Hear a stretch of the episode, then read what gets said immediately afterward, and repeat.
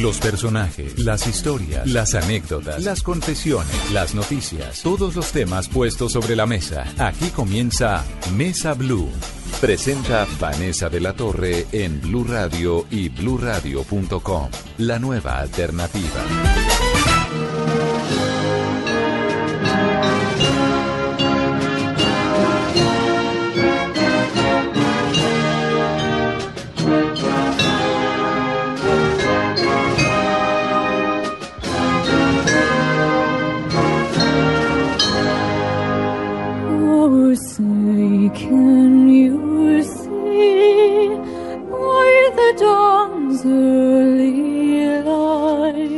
Are transferring power from Washington, D.C., and giving it back to you, the people.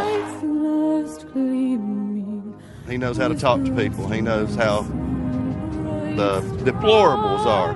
through the perilous fight. From this day forward, it's going to be only America first.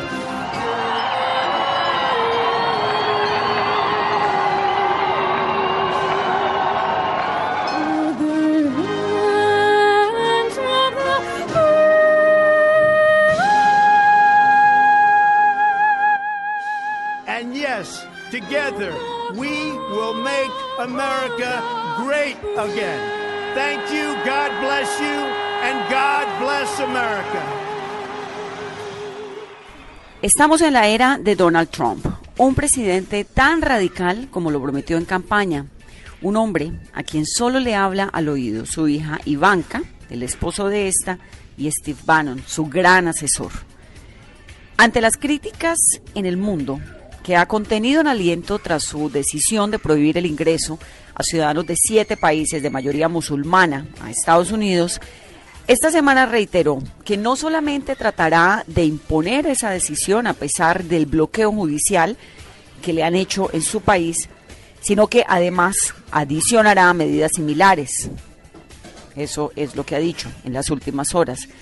Su orden ejecutiva es general y es imprecisa, le han dicho los jueces que han tratado de frenarlo por el momento, pero Donald Trump, terco como es, ha prometido que reiterará no solamente esa decisión, sino una nueva orden presidencial para frenar la entrada de inmigrantes a Estados Unidos. Es un hombre sin experiencia alguna en la política ni en el servicio público, cuyas determinaciones son cruciales para la economía del planeta y para la seguridad de todos los que vivimos aquí.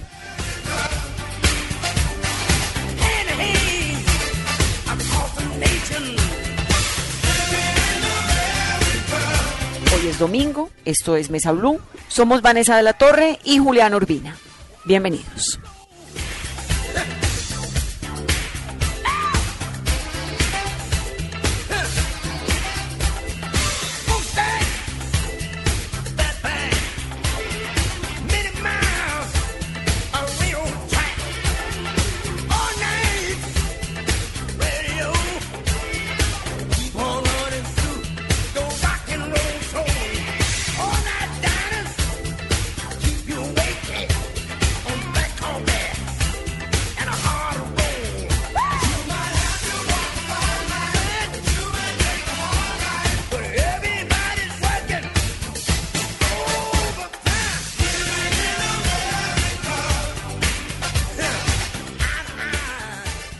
Para hablar de todo esto que está pasando en el mundo, con Donald Trump, oficialmente el presidente de la nación más poderosa de nuestra generación, está Moni Jensen con nosotros. Ella es una analista política muy importante desde Washington, es asesora para América Latina de Albright Stonebridge Group, que es nada más y nada menos que el grupo de asesoría de Madeleine Albright, quien fuera la secretaria de Estado de Estados Unidos, republicana también, pero es una mujer que realmente conoce, se ha movido en las triquiñuelas del poder y la diplomacia en la capital de Estados Unidos y por eso está con nosotros, porque además es colaboradora de un libro que se llama Trump, el triunfo del showman, que lo que permite es revisar cómo será el rumbo que va a adoptar el nuevo presidente de Estados Unidos en este creciente movimiento de protestas que hay en España, en América Latina, en el mundo, cuál es la relación entre su populismo y su política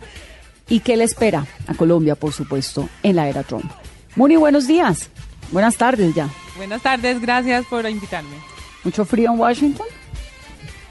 Hoy no tanto, pero ha sido un invierno brutal y oscuro y lluvioso. Realmente el, el sol está empezando a asomar, ojalá la primavera también. ¿Será un pronóstico de lo que le espera a Estados Unidos en estos cuatro años? ¿Oscuro y lluvioso? Eh, oscuro y lluvioso con una que otra tormenta, ojalá con algo de sol. Bueno, Muni, ¿cómo ve el triunfo de Donald Trump? ¿Usted en algún momento, en medio de toda esta contienda política, comencemos por el principio, ¿se esperaba el triunfo de Trump? Yo creo que ni siquiera el propio Donald Trump se esperaba esa victoria. Él le apostó para ganar, hizo una campaña al final supremamente activa, pero creo que él, como tantos analistas dentro de Washington, como la misma campaña de Hillary y como todos nosotros eh, los extranjeros, nos llevamos una enorme sorpresa. ¿Por qué ganó Trump? Hay varios factores, Vanessa, que hemos analizado muchísimo en este libro que, que recién acaba de, de- de llegar a las bibliotecas, a las librerías. Eh, el primer factor es porque entendió muy bien a su público, entendió el mercado. Él es un hombre de mercadeo, un empresario del sector privado que tiene un enorme eh, y muy agudo olfato para eh, saber qué productos venderle a, a- un público en particular. En este caso usó ese olfato para llegar a unos votantes eh, con un mensaje que en el momento en donde empezó la campaña eh, logró calar entre un grupo de personas en Estados Unidos que durante ocho años eh, ha sido marginado y en cierta forma eh, eh, olvidado. Me refiero a los votantes blancos, los votantes trabajadores, las personas que viven en los eh, pueblos medianos que han sido afectados por la crisis económica, a los que no les ha llegado eh, la recuperación y él con un mensaje muy contundente, mucho más efectivo que el de Hillary, Hillary Clinton le llegó a ese grupo y los convenció. Bueno, lo increíble es que Hillary Clinton, que es fácilmente la mujer más preparada que hay, no en Estados Unidos, en el planeta, ex secretaria de Estado, ex primera dama, abogada, senadora, es decir, todos los títulos que una mujer inteligente puede tener colgados en su casa y en su vida los tiene Hillary Clinton, lo increíble es que no le haya podido ganar a Donald Trump. ¿Por qué? Ella realmente, así fuera hombre, mujer, lo que sea, tiene más calificaciones para ser eh, presidente que, que Que mucha cualquiera, gente en la historia sí. reciente de Estados Unidos.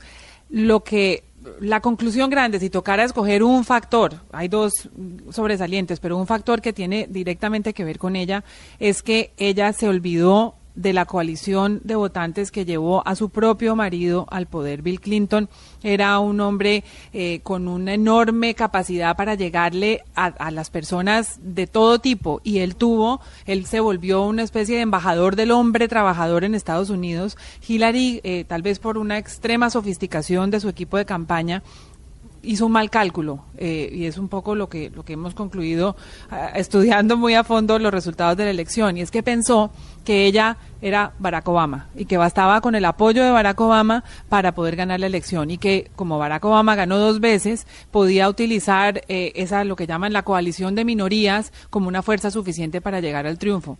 Eso le funcionó para llegar al triunfo en el voto popular donde tiene una ventaja ya pues, de casi 3 millones de votos pero no le alcanzó para alcanzar eh, para el número de votos electorales que requería ser presidente. Ella se enfocó y enfocó toda su campaña todo su discurso en las mujeres, en los hispanos, en los afroamericanos, en los millennials, en los jóvenes, y se olvidó de la gran masa que, ha sido mayoría desde que se fundó este país, que es la- los blancos. Sí, los blancos que usualmente no votaban y que salieron a votar en masa esta vez, como salieron los afroamericanos y los latinos a votar en masa hace cuatro y hace ocho años por Barack Obama.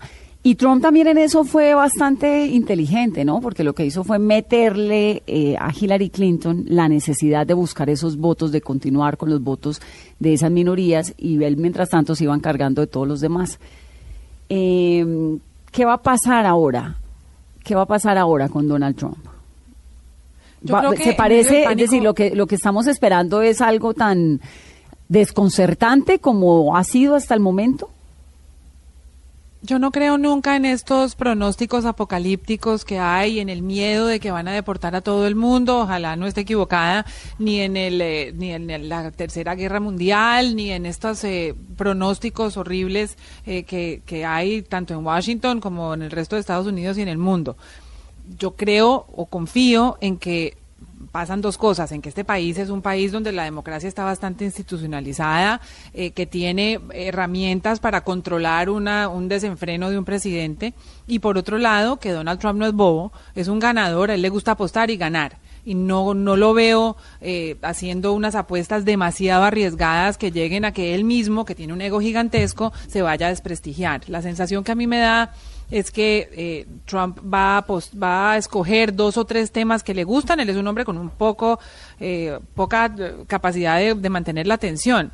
Eh, en eso es bastante como un niño inquieto y no creo que le interesen todos todos los temas. Me parece que él va a escoger un par de temas clave, se va a enfocar en eso eh, va y todo el tiempo va a machacar ese mensaje que, que- que hace por Twitter y es buscar peleas donde eh, donde donde las pueda encontrar y, y seguir con un mensaje de volver fuerte a Estados Unidos y, y a eso se va a dedicar. Pienso que el resto lo va a dejar en manos de su equipo. Muni, ¿y esos dos o tres temas cuáles cree que son?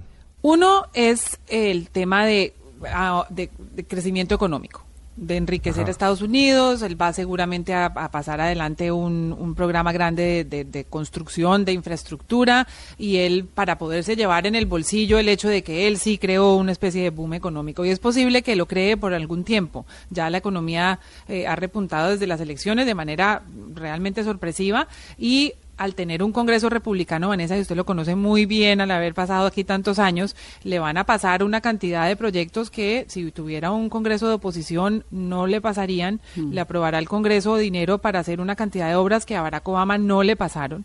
Entonces yo creo que ese es uno de las de los goles que él quiere meter muy rápidamente. Lo segundo es que va a reformar el plan de salud de Obama. Eso es una promesa, ya empezó, ya está pidiendo dinero para eso y es algo donde él ha sido muy muy consistente. Pero esa, tercero, eso, es que- perdón, Moni, entremos un poquito en el tema del Obamacare, porque, bueno, los que no saben, el Obamacare fue la apuesta más importante de la política interna de Barack Obama, que era entregarle salud a cerca de 30 millones de personas que en suelo estadounidense no tenían, eh, par- no hacían parte del sistema de salud, por una u otra razón, pero sobre todo porque ningún mandatario se le había medido, por lo menos no en el siglo XX, a tratar de hacer eso, de fortalecer el problema, el sistema de salud y de darle salud a la gente. Se llama el Obamacare fue su principal legado y Donald Trump ganó la presidencia y entró a la Casa Blanca prometiendo que lo va a desbaratar, que lo va a reversar. Para eso necesita el apoyo del Congreso, que lo tiene porque la mayoría en Cámara y Senado republicana, pero también necesita voluntad política. ¿Está dispuesto Trump a hacer eso? ¿Realmente lo puede hacer, Moni?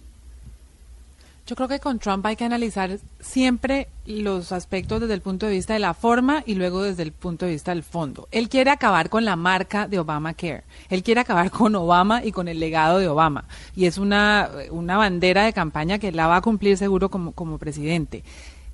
Y de fondo, eh, lo que él ha dicho es que lo va a reemplazar por otra cosa mejor. Él no creo eh, que esté dentro de sus planes dejar sin acceso a la salud a una cantidad de personas que la han, que han, que han obtenido. Él lo que quiere ser un Obamacare mejor y ponerle la marca Trump a un programa de salud en Estados Unidos. En términos de fondo, es, un, es como vimos tantos años durante la presidencia de Obama, un proceso complejísimo. No sé si lo va a alcanzar. Lo que pasa es que él quiere borrar a Barack Obama en este momento de la historia de Estados Unidos y ponerle el sello al, al programa de salud que fue la bandera de, de Barack Obama.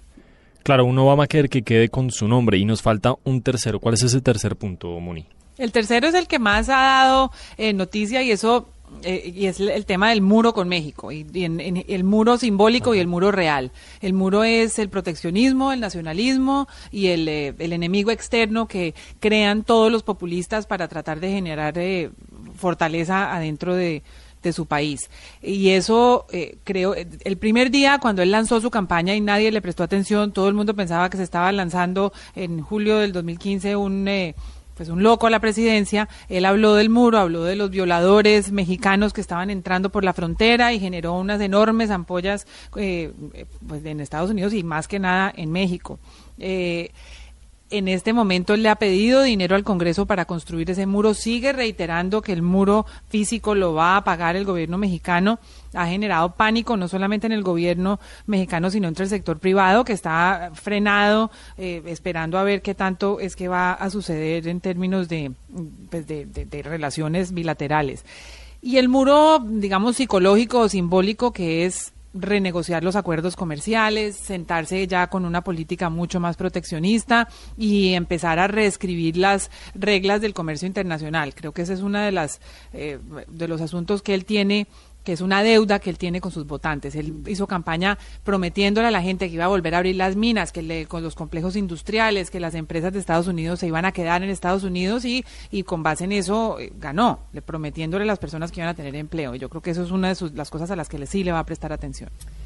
Bueno, vamos a revisar cómo es esa personalidad de Donald Trump, cómo es que realmente es ese nuevo presidente de Estados Unidos. Politicians are all talk, no action. We action. have very stupid people in our country negotiating for us. We have stupid leaders, okay? Because he's weak and he's ineffective and he's not respected. He put glasses on so people will think he's smart. Hillary Clinton's going to be a horrible president. Jeb Bush, let's say he's president. Oh, ay, ay. How the hell can you vote for this guy? Because the press are liars. They're terrible people. How stupid are our leaders? ¿Cómo es Donald Trump, Muni?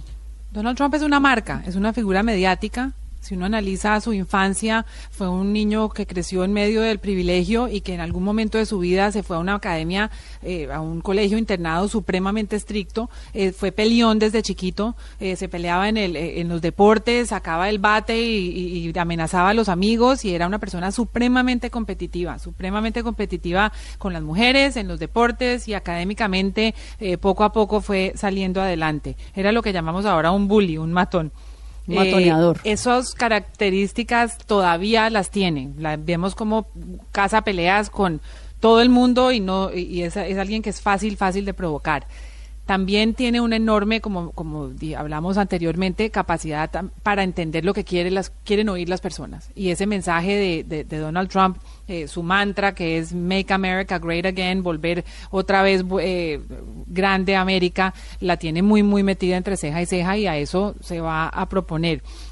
A mí me sorprende una cosa y es el equipo de personas que ha montado alrededor, porque realmente pocas veces se ha visto un grupo de personas tan competentes, tan eh, con, con tanto liderazgo y en muchísimos casos tan polémicas. No sé, realmente él, eh, rodeado de estos hombres tan fuertes eh, que va a gobernar, cómo va a lograr mantener su liderazgo.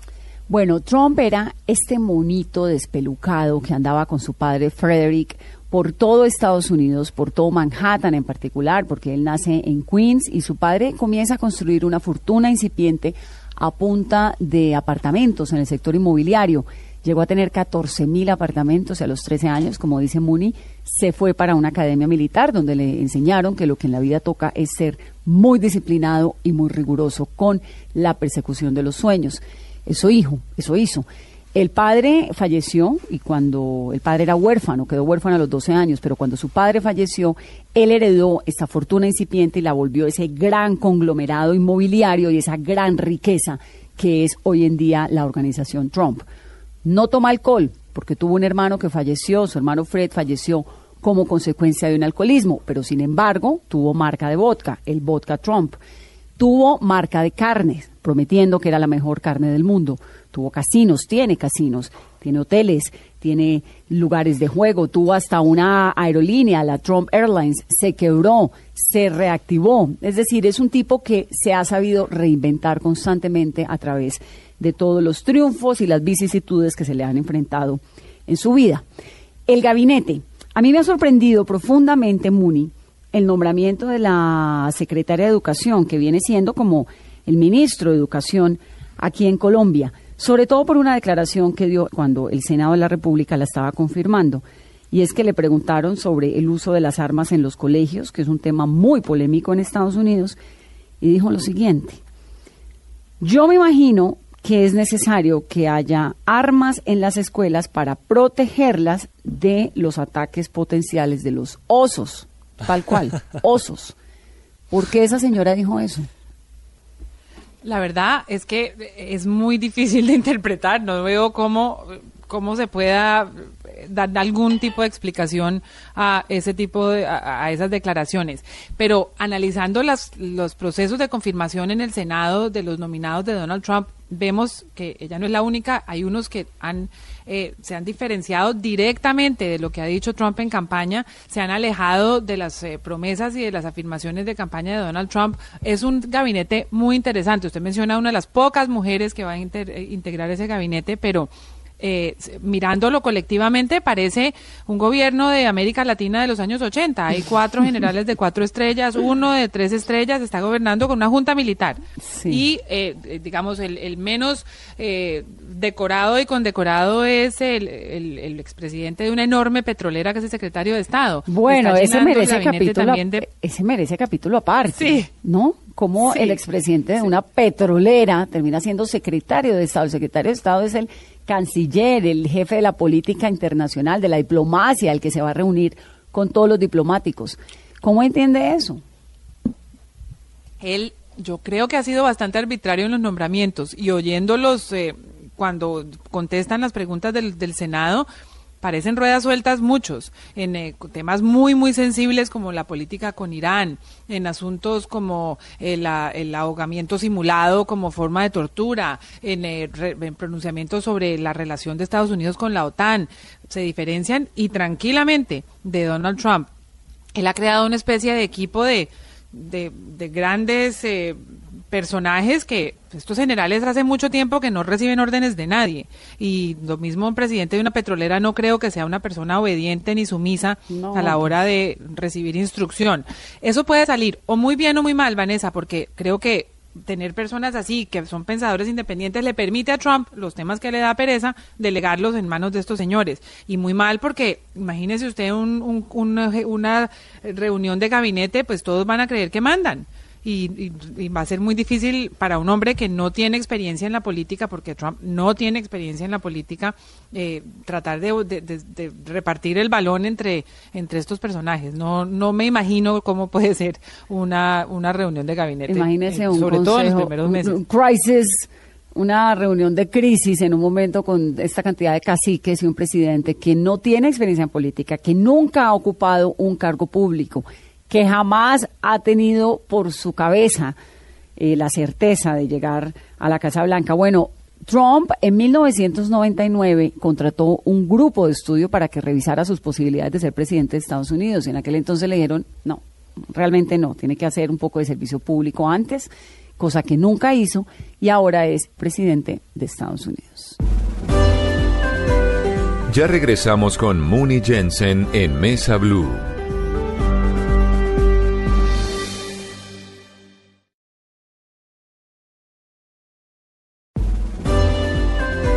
Continuamos con Mooney Jensen en Mesa Blue.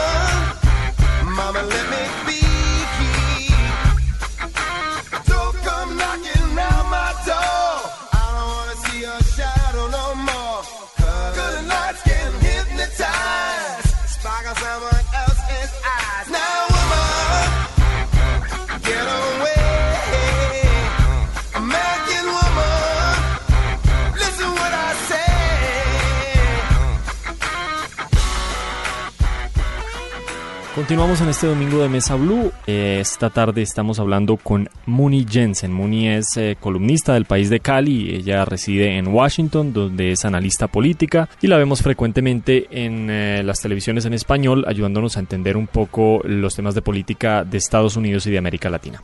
Muni, por supuesto, estuvo siguiendo muy de cerca la campaña presidencial en los Estados Unidos y junto con Manuel Erice, que es corresponsal del diario ABC en Washington, publicaron hace poco el libro Trump el triunfo del showman, que es una mirada periodística a esa campaña insólita que fue la, campaña presidencial a los Estados Unidos.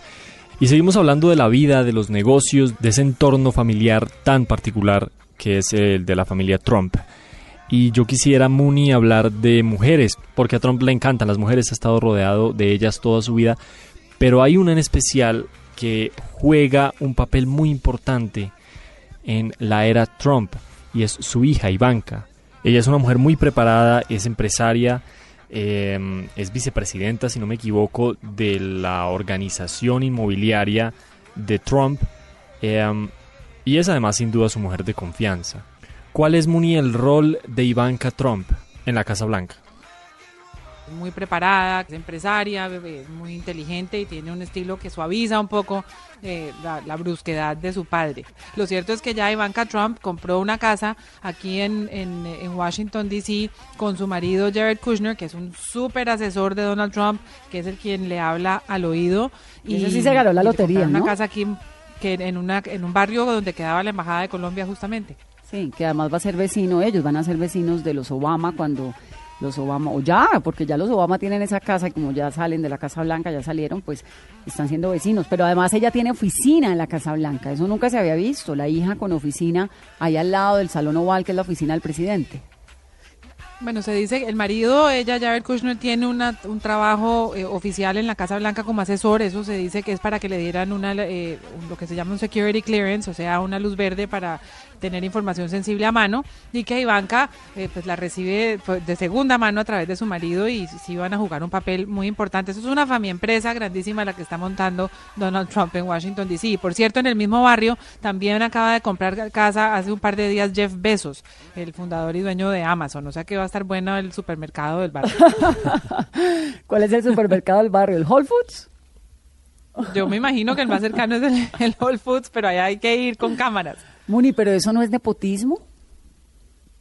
Claro que es nepotismo. Si uno mira pues, las, eso desde la época de los Kennedy, cuando puso eh, John Kennedy de, fiscal a su hermano Robert, eh, ahí se generaron se crearon unas leyes antinepotismo que, que va a tener o que brincarse muy bien brincadas Donald Trump o, o, que repensar la forma como está metiendo a su familia dentro de dentro de la Casa Blanca. Lo que pasa es que él es el rey de los conflictos de interés y creo que eh, se, la, se, va saliendo con la suya eh, en, en, en muchos de esos aspectos. End is near, and so I face the final curtain.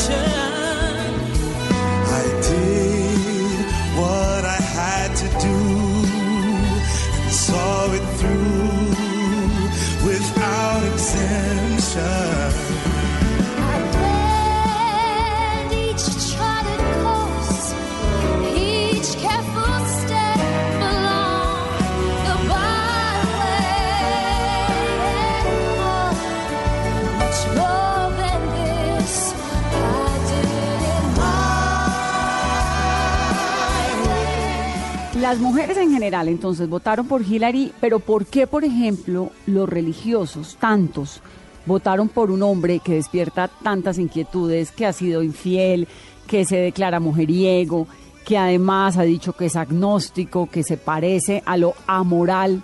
¿Por qué? Una de las obsesiones, Vanessa, que yo tuve cuando estaba metida de narices haciendo este libro era responderme las dos preguntas que usted me acaba de hacer. Es por qué votaron las mujeres y por qué votaron los religiosos. Las mujeres votaron por Hillary, pero el 43%, el 42% vo- votó por Trump. Y de las blancas, el 53% de las mujeres blancas votaron por Donald Trump. A mí eso me parece inverosímil. Yo no entiendo cómo realmente una mujer americana, después de saber lo que sabía, después de escuchar esas grabaciones, iba a votar por Trump. Y la respuesta se, eh, se resume en una palabra, en empleo. Las mujeres que recibieron los mensajes en Scranton, Pensilvania, eh, de Hillary Clinton sobre la igualdad de la mujer y tal, eso, ese mensaje no les caló, les caló el mensaje de yo voy a devolver el empleo a esta zona. Son mujeres que están con el esposo mirando televisión en una silla reclinomática afuera y el hijo jugando juegos de video en el sótano y ninguno de los dos tiene trabajo. Y esa es la razón por la cual ganó ese porcentaje de votos eh, Donald Trump, porque les convenció a las familias de clase media americana que les iba a devolver el empleo. El tema de los evangélicos es más complicado. Yo creo que ahí eh, hay otros factores y es la relación del, del Partido Republicano con, eh, con el tema religioso. Y pienso que los eh, evangélicos, que el 84% votaron por Donald Trump, eh, fue más la, lo que pesó el asunto de partido que el asunto del personaje. Unos, eh, los evangélicos están asociados desde la época de Pat Robertson en 1988 con el Partido Republicano. Es un eh, mensaje que se recrudeció cuando la ley o la, la sentencia de la Corte Suprema de Roe versus Wade que permitió eh, el aborto en Estados Unidos, eso dividió las filas completamente y los que estaban antiaborto y los más conservadores se fueron por el lado republicano y los otros se quedaron por el demócrata. Yo creo que las filas republicanas evangélicas no iban a votar por Hillary Clinton iban, y preferían votar por un señor misógino, ateo, agnóstico, con tres mujeres y todo lo que fuera él, porque eh, pues porque representaba los- lo- lo- la- el partido republicano. Bueno, lo otro es que en Estados Unidos la gente vota por su partido, demócrata, republicano, real. Son dos partidos muy fuertes, muy tradicionales, a diferencia de Colombia, donde hay, no sé, 10 partidos cada año, sale uno nuevo, un movimiento cívico. Allá la cosa del partido funciona, verdad, realmente. Eh, ahora que ya está en la Casa Blanca, ¿será capaz de cumplir su promesa del trabajo, Muni? Momentáneamente sí, por lo que hablamos, y es que el Congreso le va a pasar muchas, eh, muchos programas de, de- de infraestructura, que es el mayor motor del empleo, y porque también va a utilizar unas herramientas poco ortodoxas para mantener unas eh, empresas en Estados Unidos.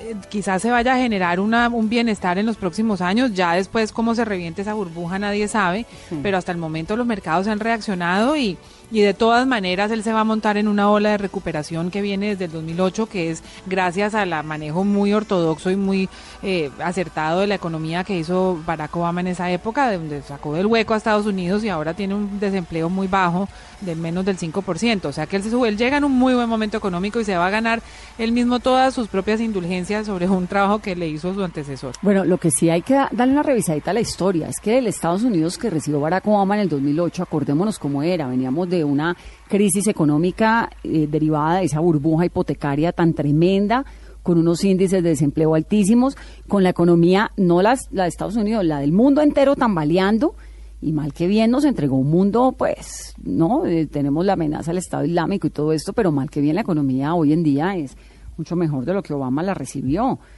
¿Qué va a pasar, por ejemplo, Moni, eh, Moni, con el tema del Estado Islámico, del terrorismo? Hay los más eh, negativos frente al triunfo de Donald Trump. Dicen que esto va a terminar en una tercera guerra mundial por su política internacional, por su acercamiento con Putin. ¿Realmente qué tan amigo es de Putin?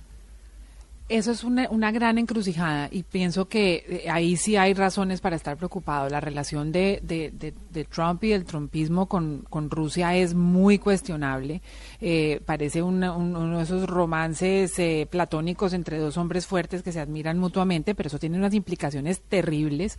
Eh, Putin no es un hombre poderoso ya como ha sido Rusia, ni Rusia es lo que era en la época de la Guerra Fría, pero tiene una capacidad de maniobra importante y la, la tarea de la que se ha propuesto Putin desde su estado de mayor debilidad, porque no tiene ni tantísimo apoyo en Rusia, ni Rusia tiene tantísimo dinero, es tratar de fragmentar a la Alianza Occidental y fragmentar a la OTAN y fragmentar a Europa para él ganarse eh, gran parte de estos eh, del, del- del tema de Crimea, etcétera, y tratar de jalar hacia Rusia a toda la o a gran parte de Europa del Este, ya sea a través de manipulación política. Todos esos partidos eh, de, de Europa del Este tienen eh, un- un- ese- esa onda populista y esa onda nacionalista y xenófoba antioccidental que, que, que aprovecha muchísimo Putin. Entonces, el hecho de que Trump irresponsablemente admire tanto a Putin y le dé tanto juego es una forma también de capitular en Estados Unidos ante, ante un enemigo que no era tan grande y los está, lo está agrandando. ¿Qué papel jugó Mooney la prensa en los Estados Unidos en la elección de Donald Trump? Porque nunca antes en la historia de los Estados Unidos habíamos visto tal oposición de los medios a una candidatura presidencial. Recordemos, por ejemplo, el New York Times que de frente y sin ambajes le dijo a sus lectores, Donald Trump no es un candidato apto para ser presidente de los Estados Unidos. Y eso es algo insólito, pero ¿qué papel jugó la prensa exactamente? Jugó doble papel o casi triple papel la prensa, eh, fue un protagonista indiscutible de esta campaña electoral y seguro lo seguirá siendo como ha empezado la presidencia de Donald Trump. En primer lugar, la prensa fue la encargada de a- de engordar y crecer esta figura de Donald Trump con una cobertura de medios interminable, 24 horas en televisión.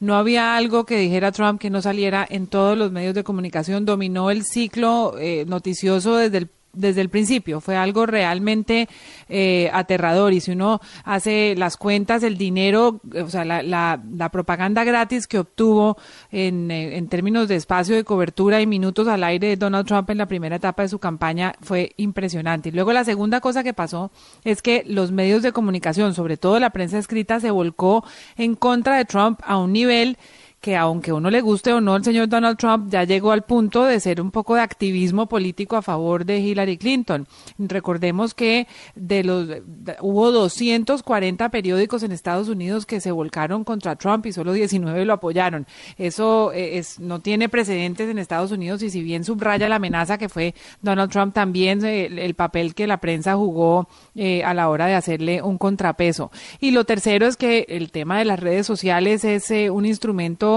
donde Trump aprendió a saltarse a los medios de comunicación y donde él mismo se comunicó con sus votantes y lo sigue haciendo y muy seguramente lo seguirá haciendo. O sea que él por un lado ha aumentado los ratings de gran parte de la de la televisión en Estados Unidos. En cierta forma hay gente que dice que ha salvado a la prensa, pero eh, por el otro se ha saltado a la prensa y ha sido uno de los presidentes de verdad ah, candidatos que ha acosado y hostigado y peleado más con los medios de comunicación. Los ha señalado de una manera brutal y complicada.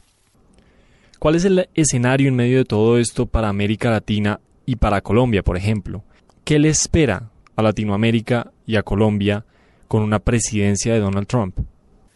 Yo creo que, por un lado, y esto puede llegar a ser bueno, América Latina no parece ser una prioridad para Donald Trump. Él Ajá. tiene unas metas eh, muy específicas con respecto a Europa, con respecto a Rusia, se ha peleado, está buscando pelea con China y eh, más allá de la relación con su vecino mexicano, no se le ve mucho entusiasmo por tratar el tema de América Latina. Por otro lado, con un Congreso republicano y el regreso del desembarco del Partido Republicano a Washington, sí se espera una política más tradicional eh, con América Latina, que es eh, vigilar más el tema de narcotráfico, tratar de eh, enfocarse un poco en temas de seguridad y eh, la- el tema comercial muy posiblemente reabrirlo. Es algo, un- se, va a parecer más a la política con George Bush que a los últimos años con, con Barack Obama, que ha sido tan enfocado al diálogo y a los temas más blandos. Con respecto a Colombia, eh, si nos paran bolas, en Colombia yo creo que será más en el marco de una preocupación por el tema de seguridad y por el tema de, narcotráfico. No veo tampoco grandes amenazas y grandes eh, sustos en el horizonte y, pienso que Colombia en la lista de preocupaciones con las que se acuesta y se levanta Donald Trump ni siquiera aparece. Pues así parece, Muni. Efectivamente, Colombia no está muy alto en las prioridades del presidente Donald Trump. Sin embargo, el día de ayer, sábado en la noche, se comunicó con el presidente Santos, una, una conversación telefónica que estaba programada para las horas de la tarde, tuvo que ser aplazada, pero en todo caso eh, durante unos 25 minutos estuvieron discutiendo el apoyo del gobierno de los Estados Unidos al proceso de paz. Y fue una conversación muy cordial en torno a las relaciones bilaterales en los dos países. Se nos acaba el tiempo, desafortunadamente hemos llegado al final. Muchas gracias Vanessa, Muni, muchas gracias. Muchas gracias, un gusto estar con ustedes y vamos a ver qué nos espera en esta nueva etapa electoral en Washington. Claro que sí. Así terminamos. Nosotros somos Vanessa de la Torre y Julián Urbina. Esto fue Mesa Blue y tenemos una nueva cita el próximo domingo desde las 2 de la tarde. Muchas gracias y feliz domingo. Harlem. All of my Dominicanos right there up on Broadway. Pulled me back to that McDonald's. Took it to my stash spot, 560 State Street. Catch me in the kitchen like a Simmons whipping pastry. Cruising down A Street, off white Lexus. Driving so slow, but BK is from Texas. Me, I'm out that Bed-Stuy, home of that boy Biggie. Now I live on Billboard, and I brought my boys with me. Say what up to Tata. Still sipping my top. Sitting courtside, Knicks and Nets give me high five. Nigga, I be spiked out. I could trip a referee. Tell by my attitude that I most definitely from.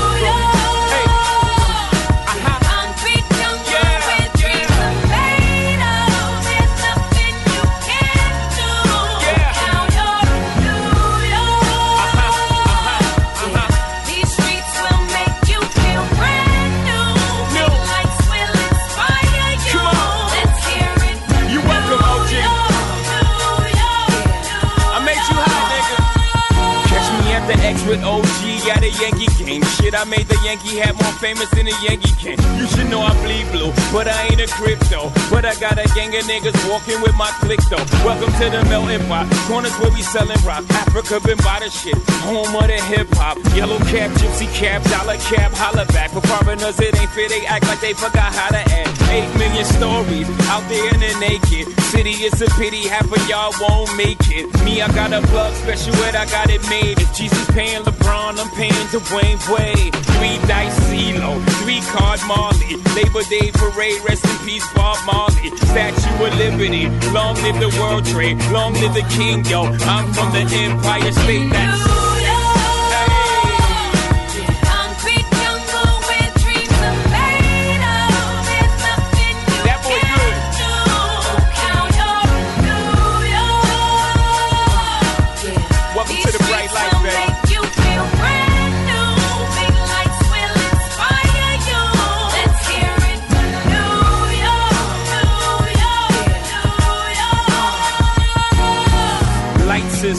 Girl blinders, or they could step out of bounds quick. The sidelines is lined with casualties who sip the life casually, then gradually become worse. Don't bite the apple eve, caught up in the in crowd. Now you're in style, and the winter gets cold, in vogue with your skin out. City of sin, it's a pity on a whim. Good girls going bad, the city's filled with them.